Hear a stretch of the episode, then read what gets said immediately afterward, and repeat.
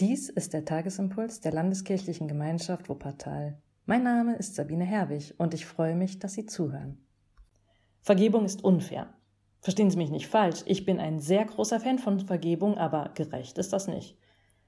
Ich weiß noch, wie ich als Jugendliche lange überlegt habe, wie das überhaupt gehen kann. Also ich versuche mit meinem jugendlichen Leichtsinn könnte man fast sagen, so gut es geht christlich zu leben, mich an Gebote zu halten, mich dort einzuschränken, wo Gott sagt, stopp, das tut dir nicht gut.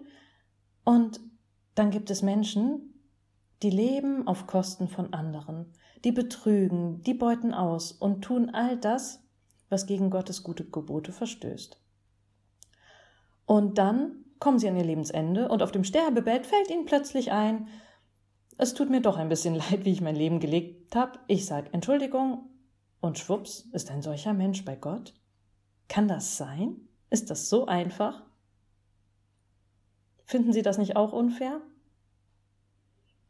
Mir fällt immer wieder auf, dass ich einen christlichen Blick auf Bibeltexte habe, dass mir das alles total normal vorkommt, dass dort steht, dass die Worte mir vertraut sind. Und das ist ja auch gut so, dass wir uns in der Bibel auskennen und dass wir wissen, worum es geht. Aber dadurch entgehen uns die Provokationen, die darin liegen. Die fallen uns gar nicht mehr auf.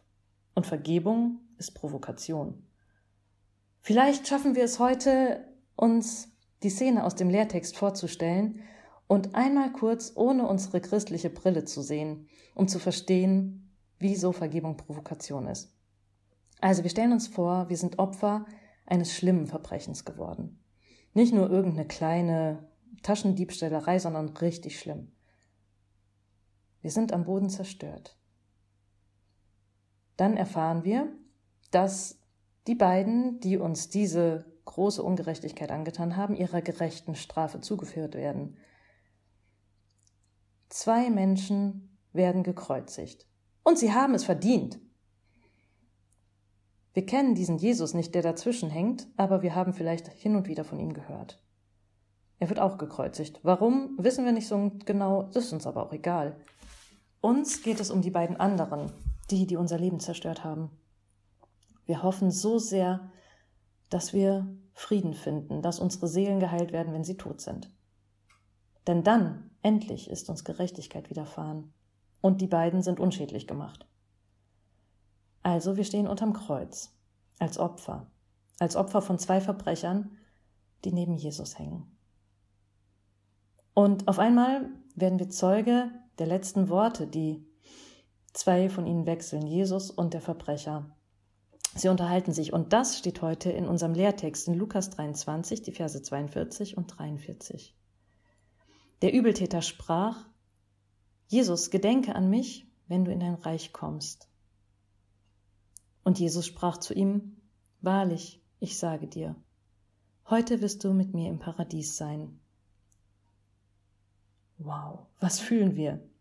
Eine Mischung aus Entsetzen, Ungerechtigkeit, Aufruhr. Jesus am Kreuz, ja, das ist eine Provokation.